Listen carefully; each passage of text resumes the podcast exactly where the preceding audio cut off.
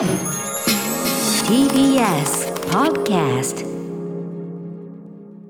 時刻は6時30分になりました。9月24日金曜日です。TBS ラジオキーステーションにお送りしているアフターシックスジャンクションパーソナリティは所属事務所会議室からリモート出演中ライムスター歌丸です。そしてはい金曜パートナー TBS アナウンサーの山本貴明です。私は TBS ラジオ第6スタジオからお送りしております。さあここからは週刊映画辞表ムービーウォッチメンです。今夜歌丸さんが扱うのは黒木春江本佑が漫画家夫婦を演じた先生私の隣に座っていただけませんか？です。では歌丸さんお願いします。江本さんのあの嘘あの言い方が。最高秀逸。After Six Junction. さあここから私歌丸がランダムに決まった最新映画を鑑賞し評論する週刊映画辞表ムービーウォッチメン。今夜扱うのは9月10日から公開されているこの作品。先生私の隣に座っていただけませんか？はい、エンドロールでこのね竹内まりやさんのプラスティックラブのねエイルさんのカバーが流れるんですけど後ほど言いますけどねあプラスティックラブこういう風に響かせるんだってこれもなかなかな発見でしたね、えーオリジナル企画のコンテスト TSUTAYA クリエイターズプログラムフィルム2018の準グランプリ受賞作品を黒木春と江本佑主演で映画化。主人公は連載を終えたばかりの漫画家幸子、えー、沢子と,、えー、と夫で同じく漫画家の敏夫。ある日敏夫が沢子の新作漫画の原稿を覗き見するとそこには自分たちとよく似た夫婦の姿さらに敏夫と編集者の不倫の様子がリアルに書かれていた。その日を境に2人の夫婦関係が揺らいでいく、えー共演は金子大地奈緒さん、えーそして吹雪吹雪純さんなど、えー監督を監督脚本を務めたのは、えー花と雨の脚本を務めた堀江貴弘さんです、えーということでこの映画見たよというリスナーの皆様、えー、ウォッチメンからの監視報告メールでいただいております。ありがとうございます、えーメールの量は普通ということで。まあでもね公開規模そんなに多くないですもんね。検討してる方じゃないですか、えー賛否の比率は褒めの意見がおよそ8割、えー主な褒める意見としてはミステリーにもホラーにも見えるしコメディーにも恋愛ものにも見える。堀江貴弘監督の手腕にうなった。俳優たちそれぞれの持ち味が出ていてよかった。でもやっぱり黒木春がすごいなど。一方否定的な意見としては登場人物たちの心理が分からずスリルを感じられなかった。漫画の描写が変など。これちょっとねあの専門家のご意見もあってこれ面白いんでご紹介しますね。まず褒めの意見、えーラジオネームメントリさん。今年ベスト級です、えー江本佑と観客を黒木春が手玉に取り続ける素晴らしい119分。人間ドラマサスペンスコメディ純愛いやいやホラーっしょ。漫画のメームを使った心理戦にハラハラしクライマックスの現実と物語がシームレスに入れ替わる構造も巧みで、えーそのままありきたりな結末を迎えるかと思いきやさらに裏切ってきて最後まで目が離せませんでした。黒木春の微細な表情の変化も見事で金子大地の絶妙な存在感ばっちり不倫相手ながらノリノリでな展開を楽しむ直人全てを見透かしつつ娘の復讐を見守る吹雪純も味わい深くそして外、えー外面は良いが中身はしょうもない役柄を演じた江本佑は最高です。今年ベスト級の食事自身もありました。特に最後に食卓を全員で囲むシーンはもはや恐怖でしたというね、えー、よかったメールでございます。一方ダメだったという方空港さん。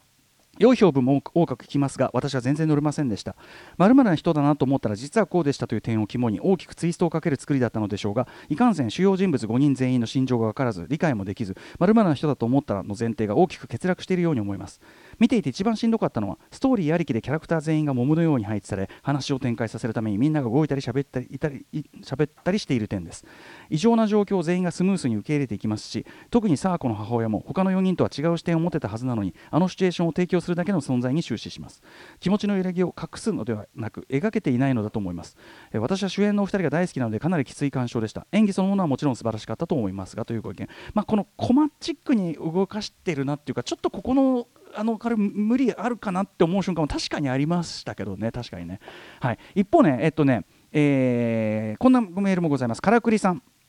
えっとねえーこの映画に関しては、まあそのえっと、演技とか絶賛していただきつつですね、えーただ一点この手の漫画家映画としては決定的に問題と思える箇所がありました。それはこの映画で繰り返し登場するネームが本来ネームと呼ばれるものではないということです。この映画で黒木華さん演じる漫画家が描いているネームは本来は下書きと呼ばれるものです。ネームは漫画の設計図のようなものであり商業作品であればネームの段階で担当編集者が確認をして OK を出せば漫画家は原稿用紙に下書きを書き続いて作画と呼ばれるペン入れや着色という作業に入ります。この映画にはこのネームにペンをペンを入れてくださいというセリフが出てきますがネームにペンを入れるという行為はそもそもありえないのです。自分はメインストリームとはやや異なるジャンルであるものの漫画の編集という仕事をしていますが自分に限らずおそらくこの映画を鑑賞し,、えした多くの方が同じ違和感を覚えたのではないでしょうかという、えーちなみにこれ、えーとまあ、編集などにも、えーなどの、ね、知識もあるスタッフスタッフの中さらに加えてさせていただきますとネームの書き方は出版社や編集者作家ごとにまちまちだが本作におけるネームは確かにかなり、えー書き込まれている方だと。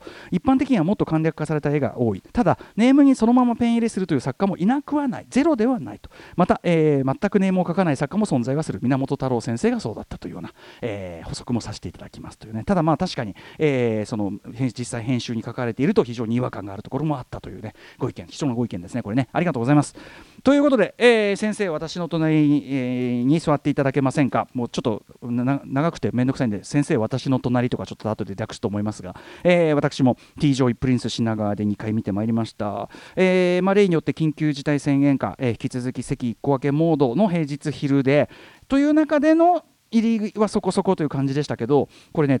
やっぱ映画館で見てよかったのは特に前半。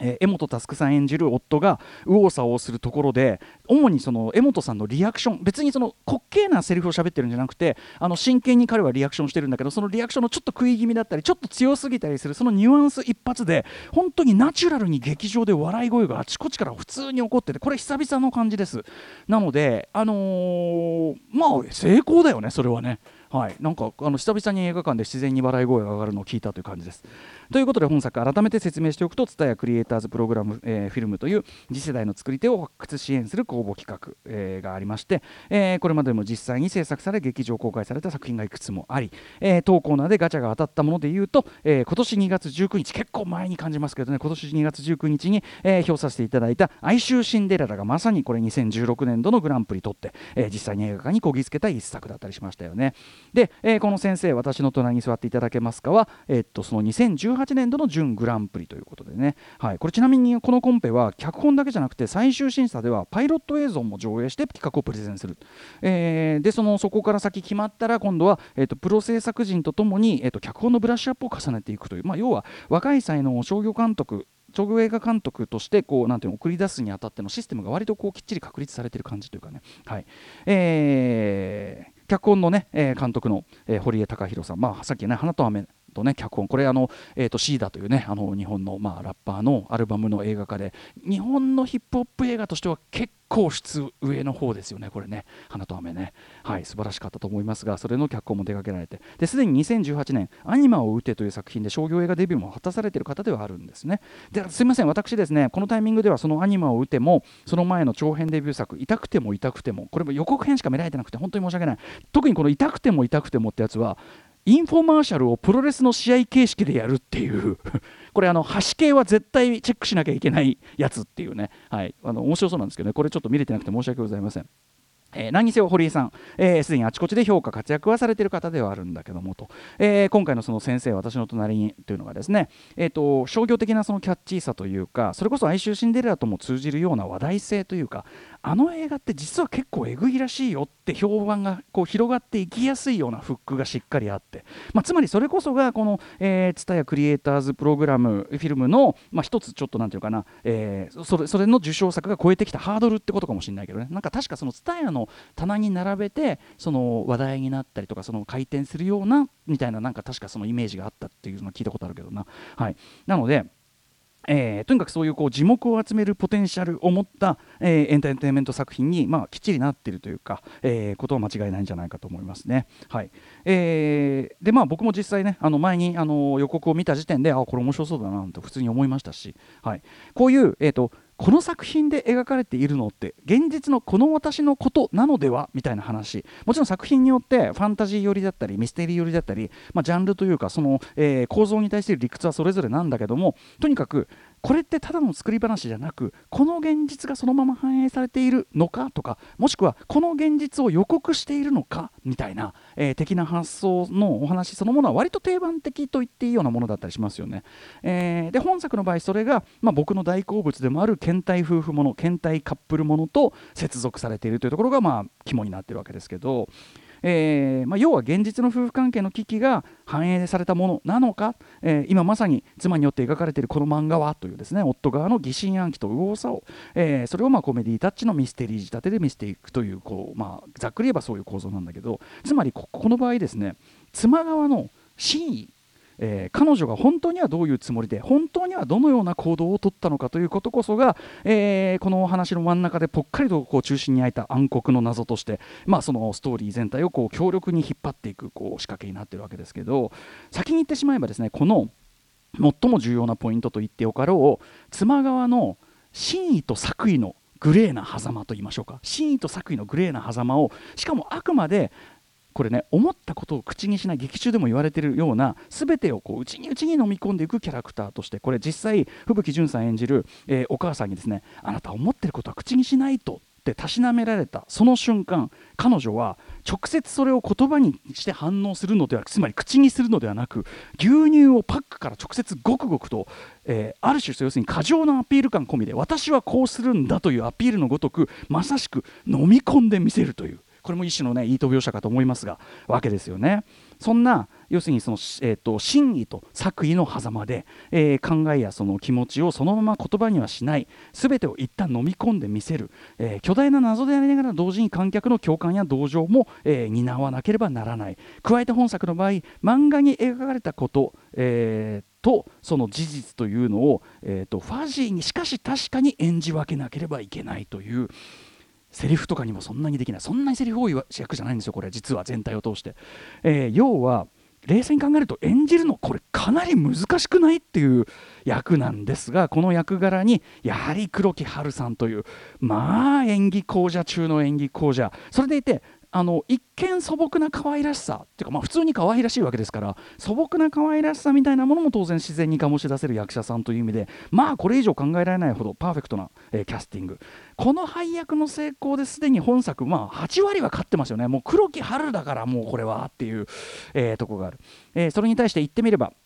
観客側と視点を共有する直接共有する立場でもある、まあ、夫側も、えーまあ、さっきも言ったようにですね劇場で本当に自然に、えー、と爆笑が起きていたというのはやはり一重にですねこれ演じる江本佑さんのこの何気ないセリフ回し一発でつい笑ってしまうニュアンスをきっちり込める技量とセンス。要するにセリフそのものはそんなに変なこと言ってるわけじゃないんですよね。いやいや僕が悪いんですとかいいえいえとんでもないとか言ってるだけなんだけどそれがちょっと早かったりちょっと声が大きすぎたりするっていうそれによってこう表現するというこう技量とセンスこれあればこそやっぱり爆笑が起こってたということ。だから非常にこうコメディなんていうかな、えーコメディリリーフとしてもすごくセンスがいいですしと同時にこの役柄もともとは持っていたらしいカリスマ的な才能の片鱗であるとかもっと言えば不倫してる役なわけですから現在進行で、まあ、一種オスとしての色気めいたものっていうのも、まあ、やはり自然に垣間見せることができる人である必要があるため、えーこれはやっぱりその江本佑さんもいろんなゲージがあってますよね。これいい男すぎてもダメみたいなさとこもバッチリだし。あと,、えー、と夫の不倫相手演じるこれ奈緒さんがですね、えーまあ、要はこう担当編集者にして、えー奥さんの編集担当編集者にして、えーとまあ、その不倫相手なんだけどもこのプロに徹する時とフェロモンが漏れちゃってるところがシームレスな感じというか要はですねこの人敏夫さんが好きというよりはどっちに編集者としても女性としてもどっちにしても面白い方を撮る人っていうかこうキャラクター造形をしてるわけです奈緒さんが。でこれが役の立ち位置に対してすごく僕絶妙にリアリティがあるっていうかあ編集者ってこういう感じの人いるよねっていうか、うん、私はとにかく何でもいいから面白い方を取るっていうそういうキャラクター、えーとってもこれ良かったですよね。奈緒さんもねこれ演じ方がね、まあ、そんな感じでですね、まあ、軸となるその演者のアンサンブル、まあ、演者のアンサンブルでやっぱそのその妙で見せる作品なので、えーだけでもすでに非常にものすごく楽しめる作品になってるわけですけども。えーそこに加えて、えーこれねこの映画ですね。表面的に語られていることだけを追ってると、えーまあ、まんまと騙されるというかなかなかぎょっとさせられる、まあ、非常に油断ならない作りの映画でも、まあ、もちろんあるわけですよね。何よりやはり、まあ、何が本当の現実で何が劇中の漫画で描かれていることから想像されるしかもそれが夫によって想像される事態なのかという虚と実の境目がですねこれ演技の質であるとかこれもすごい微妙なニュアンスなんですよね。ちょっとだけこう言葉遣いが柔らかいとかちょっとだけ甘ったるい喋り方してるとか演技の質とかあと服などのスタイリングですね、えーあれちょっとさっきまでと違う感じの服着てるなってとこもあるしあとイヤリングを結構大きめのイヤリングを急にしだしたなとかあとそもそもこれ黒木華さん耳出してるかどうかとかそういうちょっとしたスタイリングの違いであるとかあと照明のトーンですよね。蛍光灯なのか、まあったかいこう暖色系統なのかとかなどなどいろんな細かい要素の細かいニュアンスで、えーその虚と実の境目というのをですねその巧妙なバランス取りをしているというかねあのこっちは幻想です。こっちは現実ですってパッキリ分けてるわけじゃないけどでもはっきり描き分けてはいるという巧妙なバランス取りで、えーなのされてるので正直僕やっぱ1回目だと映画が終わってからもえ？え？っていうことはなんか終わりの方のさっきのあれはあれは漫画内のことなんだよね。ということは逆に最後のあれは僕らが思い込んでいたあれとは限らないっていうかそうじゃない可能性の方が高いってことかみたいな割とこう遡っていろいろ考え出してしまうもしくはもう一度見直してみたくなるようなそんな、えーまあなんていうかなさりげない不穏さというか不安定性というかな全体にこう不安定な感じがあるっていうか、えーはらんでいる全体にそういうのをはらんでいる、まあ、作りになってるわけですよね。なので例えば、えーちょっとこうここちょっと甘ったるくないとかあとなんか急にキラキラしだしたなとかねあの急に鳥の声がピヨピヨしだしたとか、えー一瞬そのなんだかなみたいに感じてしまう瞬間こそむしろ要注意ではあるわけですね。ななんか変なんかえなんかダサくないとかえなんかこれ変じゃないとかなんかこれ嘘くさくないと思った瞬間こそが要注意。そここそあえてな罠でもある可能性があったりするという。そことそのさっき言ったその、えっと登場人物たちが駒的に動かされてるんじゃないかなって思っちゃうところがまたちょっとそこがこうなんていうかな観客としては分けづらい作りなので僕としてはあんまりそこのあらよりも作りの複雑さの方に頭がいったっていう感じではあるんですが、はい。えーその意味ではですねこれは褒めてるんですけどまあやっぱり本作もですね、まあ、非常にこう実はまあまあ意地が悪い映画なわけですやっぱりね。はいえーそれともう一つですね本作、えーこれ自動車教習所が重要な舞台となっていることからも明らかな通り車もっと言えば運転するということをめぐる運転するというのはつまりそのハンドリングというかコントロールすると言ってもいいですけどをめぐる話でもありますと、まあ、一番表面的な話で言うと僕自身これ運転免許持ってないので、えー、と要はですねその劇中でアクセルを踏みますと。でもアクセル踏むとこのでっかい自分ではその自分の力では御せないものがアクセル踏んだだけで動き出す。自分がこの大きいものを動かしてしまうということに対する恐怖。めっちゃわかるんですよ。だからまず単純に教習所映画として単純に興味深かったっていうかあでもこんな感じで優しく教えてくれるならいいかもな免許取るのもななんて思ったりなんかしましたけどはい。えーまあ、でそんなねそのアクセル踏むのが怖いという状態がついには最終的には自らがハンドルを握るまですなわち自分でコントロールする立場というのを手に入れるまでの話とも言えるわけです。その構造すごくよくできてますよね。ハンドルを握るまでの話と。その意味ではタイトルの「先生私の隣に座っていただけませんか?」というこのタイトル劇中ほぼクライマックスに当たる部分で1回意味が反転するんですね。これちょっとまあどういうことかは言いませんけど1回反転する。それがさらにラストのラスト実は僕がこの映画で最もうなったのはこのラストショットなんです。ラストショットがどう終わるかで僕はここであのこの映画の評価がガーンって上がったんですよ。あこの終わり方ならもうあの何点増しみたいな、はい。えーそこで映し出されているものと合わせてこの先生私の隣に座っていただけませんか？考えるとまたさらに何倍にも意味慎重になるという作りになってよく考えられてるなしかもその意味慎重なその、えラストショットに乗せて曲が始まって始まる曲がエイルさんのさっき、えーねかかりました、えープラスティックラブこれはまた竹内まりやさんのね、えー曲でしかも最近シティ・ポップのその世界的な人気というのを本当に象徴する一曲ですね。世界的に人気な曲です、えーでまあ単純にかっこよくておしゃれな曲なんだけど初めてプラスティックラブの歌詞がこんなに怖いってことに気づかされるというかあのえ？ってこんな歌詞なんだ？みたいなっていうところを浮かび上がらせるというその選曲の妙ですね。例えば井筒和之監督のヒーローショーのエンドで流れるピンク・レディーの SOS がこんなに怖く響くか？みたいなそういう選曲の妙という意味でもここは素晴らしかったですね。ここでもまたさらに僕はだからこうエンラストショットの絶妙さでガンって上がってプラスティックラブの意味が浮かび上がってるところでさらに鳥肌立ってガンって上がるみたいな最後に急激またガンガンって上がるみたいなそんな、えー感じでございました。えーあとね、そうだ、えっと、車の話でいうと、中盤、車での尾行シーンがあるんだけど、これ、見ながら僕ね、何の資料も読む前だったから、なんか日本地方都市版、ヒッチコックのめまいっていうね、めまいの途中でこう車で尾行するシーンがあるんですけど、ゆったりした尾行シーンがあるんだけど、なんか日本地方都市版めまいみたいだなと思ってみたら、まあ、パンフ読んだら、実際これ、めまいの追跡シーンを参考にしたそうです。そのあたりも実はさすがにね、周到のあたりですよね。はい。えー劇中漫画大部分は新田亜紀さんという、ね、方、まあ、BL 的なのを描かれてる方のかな？の絵なんですけどこれも十分もちろんすごいクオリティなんですけど、えーこれがクライマックス満を持してという感じで、えー今週火曜ゲストとしてお話伺った、えーサターンリターンなどの鳥飼茜さんの、まあ、絵が出てくると。でその鳥飼さんの絵が出てくるところでやっぱりあっていうつまりその漫画として本当にすごいっていう感じがはっきりやっぱり取り要するにここの本当にキャミオ出演といっていいような漫画の一瞬しか出てこないんだけどあこれはすごいややっぱみたいな感じがしっかりする。それがやっぱりこうこの夫婦の物語この奥さん側が本当には何を望んでいたのか単純な救済でも単純な復讐でもないこの感じっていうのにさらに深みを説得力を増してたりとするここも見事な作りだったと思います。えーということでいい意味で下世話なキャッチーさ、えー万人が気軽に楽しめるエンタメ性前面に打ち出しつつ油断ならない仕掛けや奥深さあとはそのやっぱり僕はその必要なディテールの丁寧さ先ほどの鳥飼さんの漫画とか